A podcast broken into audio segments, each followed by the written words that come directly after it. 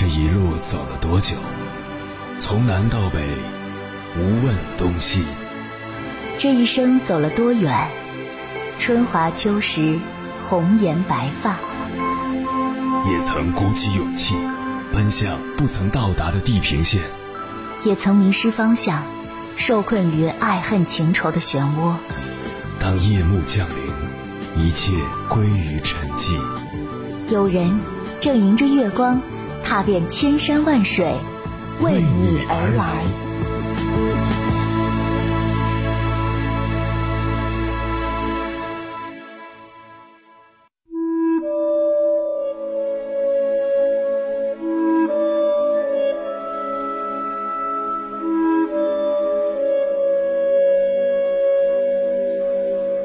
前段时间看到这样一则新闻：陕西宝鸡的街头，一个背着书包的男孩在马路上连哭带嚎，粗暴地将他的妈妈按在地上，用脚踢踹。妈妈挣扎了一下，想爬起来，却又被男孩推倒在地。面对小男孩的打骂，妈妈瘫坐在地上，反倒像是犯了错的孩子一样一言不发。一个成年女性，一位孩子的母亲。本有能力阻止这一切的发生，可他只是看着孩子默默的忍受着，没有做出任何反击。附近的几位保安看不下去了，上前制止，男孩反而冲上去对他们怒吼道：“我打我妈，关你们什么事啊？”旁边的路人想要帮忙，男孩的妈妈反而说他们多管闲事。无独有偶，就在上个月，北京的街头也发生了类似的一幕。这次不同的是，主角从小男孩变成了比父母还高的大男人。一对母子出门办点事情，因为某些原因事情没有办好，儿子就开始抱怨、辱骂母亲，然后越骂越狠，甚至开始对母亲拳脚相加。眼看着争执越来越大，路过的一对夫妻上去将两人拉开，对他们进行劝导。本是好心上前帮忙，却遭到那位母亲的责骂。后来警察赶到，结果被孩子打骂的那位母亲，非但不对孩子进行教育，反而一口咬定自己的儿子没打他，是这对夫妻没事儿找事儿。幸好有其他路人作证，事情最后才得以解决。老话说：“三岁看大，七岁看老。”对孩子无底线的纵容，一味的溺爱，等他彻底走进社会后，又会变成什么样呢？我想起了几年前发生在上海的留学生弑母案。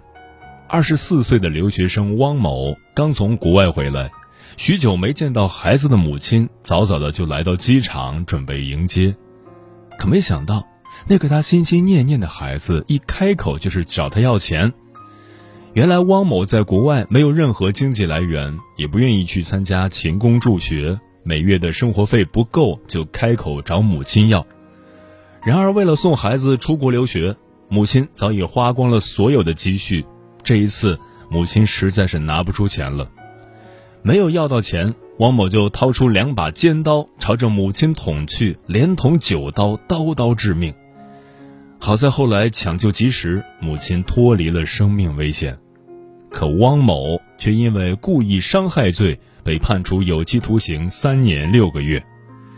被捕之后，他仍在怀疑母亲。我就是觉得我妈是在骗我，不是没有钱，我很气愤，就一下子爆发出来了。看到此处，令人唏嘘，想起莎士比亚的一句话：“儿女的忘恩，就像你的一只手把食物送进他的嘴里，他一张嘴就把你的这只手给咬了下来。”这就是最不孝的子女。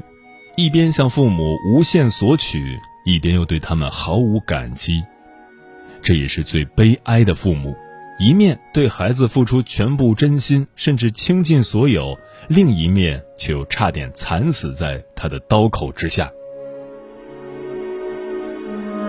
青少年心理问题专家李玫瑾教授曾说过：“孩子三岁，你不满足他的要求，他最多就是满地打滚儿。”可当他十五岁时，他可能会自残、自杀，和你争吵；但当他二十岁时，可能会怨恨你，甚至攻击你。在教育学里，也存在着一个贝博定律：你对孩子一味的付出和容忍，不但得不到预期的回报，还会让对方感到习以为常。有时候，你付出的越多，对孩子越是纵容，孩子不但不会心生感激，甚至还会变得越来越冷漠，越来越无情。俗话说：“溺爱出逆子，惯子如杀子。”你现在对孩子的每一次退让和妥协，都可能成为他们变相索取的筹码。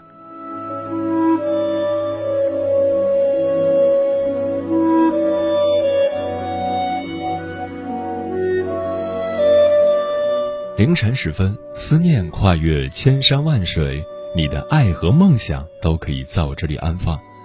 各位夜行者，深夜不孤单。我是迎波，绰号鸭先生，陪你穿越黑夜，迎接黎明曙光。今晚跟朋友们聊的话题是：溺爱不是爱，而是一种伤害。爱孩子是父母的天性。每个孩子都是爸妈手心中的宝贝，恨不得把世界上最好的东西都送给孩子。疼爱孩子是一回事，可是当疼爱变成溺爱，甚至是无条件惯着孩子时，爱孩子就变成了害孩子。高尔基曾说：“爱自己的孩子，母鸡都会，重要的是教育他们。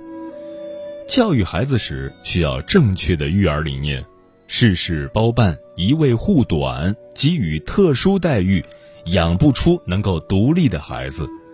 教会孩子独立是父母的终极任务，远比为孩子铺好后路更为重要。关于这个话题，如果你想和我交流，可以通过微信平台“中国交通广播”和我分享你的心声。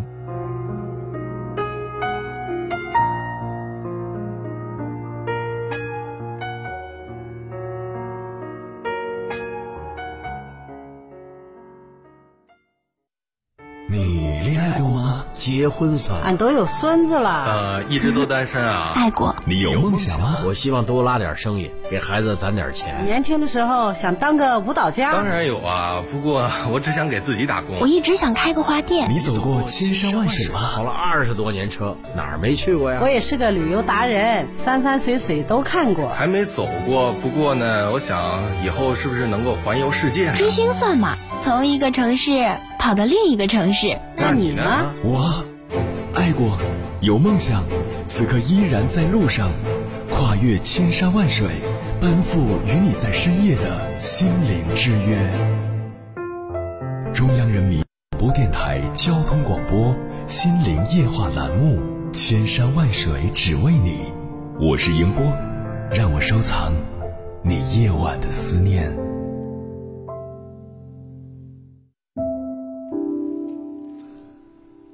很多家长误认为自己把美好的一切都给了孩子，孩子要什么给什么，这就是爱孩子的方式。恰恰相反，溺爱不是爱。今晚千山万水只为你，跟朋友们分享的第一篇文章，名字叫《父母真正毁了孩子的方式是无底线的溺爱》，作者长乐未央。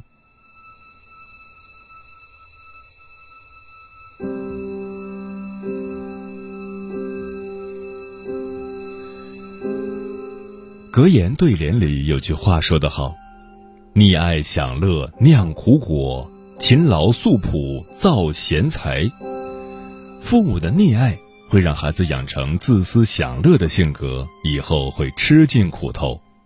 父母真正毁了孩子的方式是无底线的溺爱。古时候有个少年，从小在母亲的纵容宠溺下长大。无法无天的他，视人命如草芥，走上了杀人的道路。最后被判刑的时候，他提出了一个要求，想要见母亲最后一面。他的母亲被带到他面前，少年对母亲说：“母亲，我能不能再吃您最后一口奶？”悲伤欲绝的母亲同意了。只见这个少年猝不及防地把母亲的乳头咬了下来。少年含泪带怨的说道：“要不是您从小对我如此溺爱，我怎么会走上犯罪的道路？这位母亲愕然无言，又后悔不已。没有底线的宠溺，有失分寸的放纵，终会酿成恶果。于孩子而言，是一场巨大的灾难，足以毁了孩子的一生。我曾经在网上看到过这样一个视频：一位妈妈跪在地上，在她面前是自己九岁的儿子，儿子坐在椅子上翘着二郎腿，百无聊赖地玩着手机，而这位母亲跪的目的却只是想要儿子去上学。这个儿子不仅无动于衷。眼睁睁看着自己的妈妈跪了一个小时，还发了一个朋友圈作为炫耀的谈资。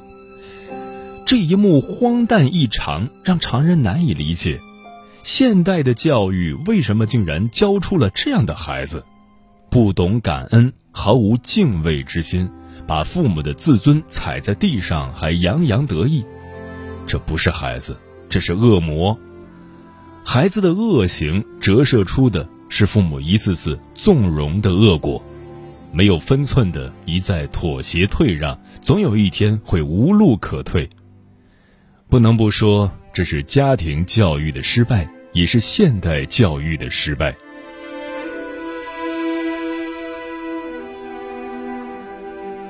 我们常常看到有些家长对孩子无条件的纵容，孩子做了错事不怪孩子，遇到别人责难，下意识的反驳说。孩子还小，他还是个孩子啊，小孩子不懂事之类推诿的话，久而久之，孩子犯错了，知道父母不会责怪自己，还会纵容自己，底线会越来越低，会越发无法无天，彻底失去了正确的是非观念，误入歧途。溺爱之下，孩子的个人观念不能得到正确的引导，只能养成任意妄为的样子。有位著名的心理学家说过：“每个人心中都有两个我，一个是内在的父母，另一个是内在的小孩。内在的小孩往往是童年自己的映射。当童年的自己需求和爱得不到满足，内在的小孩就会蠢蠢欲动，在自己的下一代身上会投注更多的爱，以满足以前自己不能得到满足的需求。”小敏是隔壁楼的一位家庭主妇，她在农村长大，是家里的长姐，从小就帮家里面干活，还要照顾底下的弟弟妹妹。父母对于弟弟妹妹格外偏爱，家里条件不好，她高中就辍学到城里打工谋生。她有一个八岁的儿子，宠得跟眼珠子似的。有一回，她带着儿子去超市买东西，儿子眼睛东看看西瞧瞧。小米以为儿子都想要，给儿子买了一大堆东西，几乎把半个超市的商品都买回来了。像这样又过了几次，小敏总是给儿子买很多东西。小区的一位老太太听说了这件事，忍不住想劝劝，私底下跟他说：“你不妨问问儿子喜欢什么再买吧。”小敏虽然觉得老太太有点多管闲事。但是下次带儿子去超市时，还是问了，没想到儿子只是指着货架上的两样玩具说想要，其他的都没提。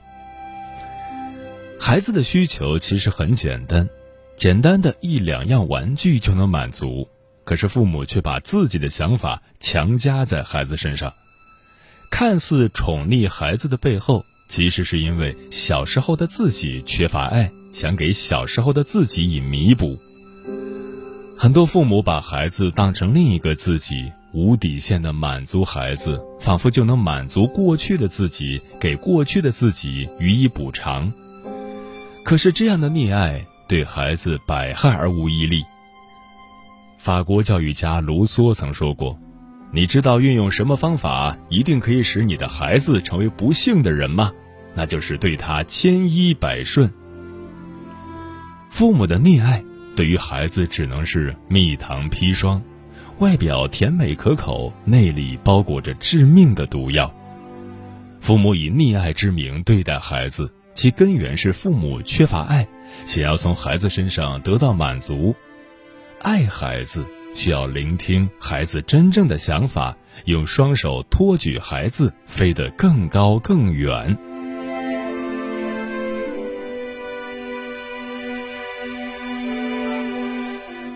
溺爱不是爱，于父母而言，爱孩子需要学会放手。我的一位邻居梅姐，她女儿七岁了，以往每天都是她给自己的女儿盛饭。然而有一天，她喊女儿出来吃饭的时候，因为一些事情耽误了，没有给女儿盛好饭。女儿看到没有给她盛好饭，立即不满地冲着梅姐喊：“我的饭呢？”梅姐当时内心受到了不小的冲击。没想到，因为一件小事，女儿会发那么大的脾气。于是梅姐不由得反省了自己，以往自己对女儿太过溺爱了，就对着女儿说：“可能我以前一直替你盛饭，你觉得这是妈妈应该做的，但我现在觉得这样不好，以后你自己盛饭。”一开始，女儿还会不情愿，闹着吵着，可是她发现没有用，以后就乖乖的自己盛饭了。梅姐后来也深深的明白，一味的替孩子包办事情，孩子只会觉得一切都是理所当然的，久而久之就不会自己去做了，还会埋怨别人不帮忙。父母一味的包办事情，孩子只会形成依赖心理。让孩子从小事做起，培养孩子的独立性，学会放手，孩子才能更好的立足于社会。著名历史学家梁从诫从小成绩优异，在建筑学上也有过人的天赋，在高考中差两分与清华失之交臂。他的母亲林徽因要求复查试卷，没想到在试卷后面看到儿子说不喜欢建筑学，喜欢历史的话。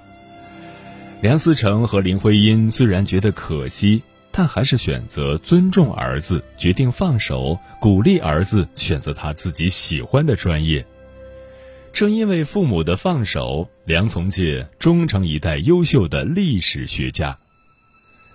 苏霍姆林斯基说：“儿童成长过程中所尝试做的事情，就应该让他们去做，给孩子一个自由发展的环境。”作为父母，必须认识到。孩子是独立的个体，尊重孩子的选择才是父母应该做的事情。在父母的怀抱下成长的雏鹰，不经历独立，是永远不能长成傲视天空的雄鹰的。父母给孩子最深的爱，是学会放手。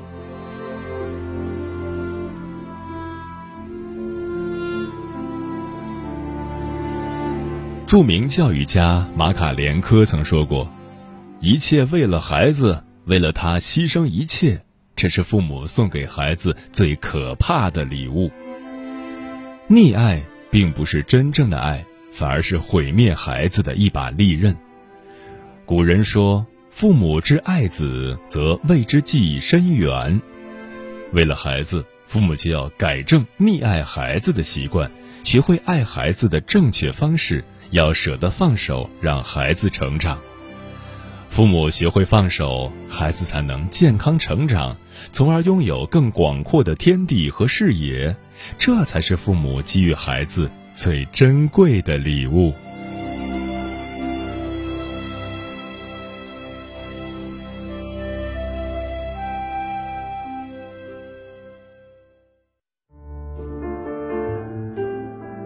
思念叫望穿秋水，有一种记忆叫刻骨铭心，有一种遥远叫天涯海角，有一种路程叫万水千山。千山万水只为你，千山万水只为你，正在路上。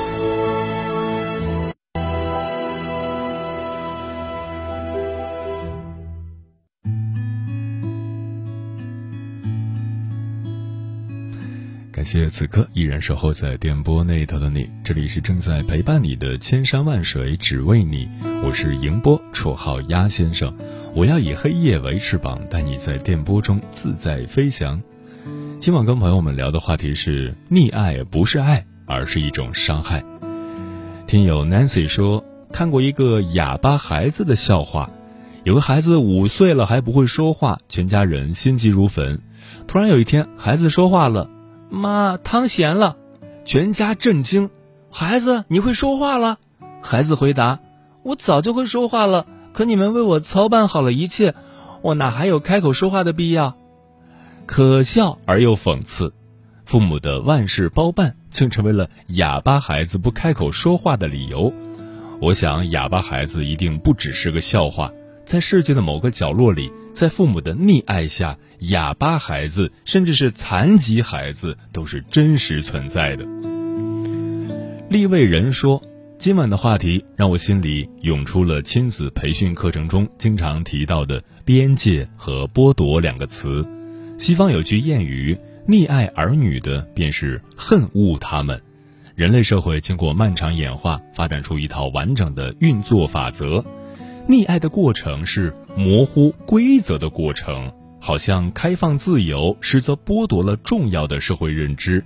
放纵小孩子的每一个要求，使得小孩子误以为生活在一个没有边界的社会，渐渐养成颐指气使、自以为是、自私自利的行为模式，以致贻害终生。设立严格的边界感，虽看似剥夺了孩子的自由，确定孩子懂得了让渡个人权利的重要性，从而杜绝溺爱，为栽植小孩子良好品德和行为模式打下良好基础。漂浮的云说：“从小看大，三岁至老，从小就听父母这样说。”儿时的我很不爱听，因为我觉得我们都够听话的了，每个人都努力的看书学习，个个成绩优秀。期末我们家墙上那一张张奖状，和父母带回来的印着彩色牡丹、凤凰图案、写着奖励名称的大镜子交相辉映。父母是孩子的第一任老师，父母从未对我们溺爱。慕若清晨说，曾看过一幅漫画。妈妈将好吃的鱼肉留给儿子，自己却吃没有肉的鱼头。但长大后的儿子却将鱼肉留给自己，将鱼骨头给妈妈。看了漫画，我很难过。正因为小时候妈妈对儿子的溺爱，才造就了今天的儿子。老张说，看过太多的新闻报道，什么今天这个孩子不会系鞋带，明天那个孩子不会剥虾。这一系列荒唐的背后，其实就是一个冰冷的事实：溺爱的结局往往都不得善终。嗯，据说美国一所学校给父母的备忘录中有这样一条建议：别溺爱我。我很清楚的知道，我不应该得到每一样我所要求的东西。我的无理要求只是在试探你。清清楚楚、透透彻彻，这其实才是孩子的心声。爱孩子，并不是对孩子有求必应，也不是对孩子一味的迁就和忍让，这不是爱他，而是害他。我们要做的是有原则的爱他，这才是爱和教育的真谛。小小梦想家，渴望着长大。世界很繁华，天天新变化，时钟滴滴答，满心欢喜呀，记云霞，因你美丽呀。你还记得吗？那块橡皮擦装错了书包，羞红了脸颊。时光会写下酸甜与苦辣。每次想起你，灿烂的像花，生长吧，一起生长吧，忘掉烦恼我们会长大生长吧一起生长吧莫愁前路我们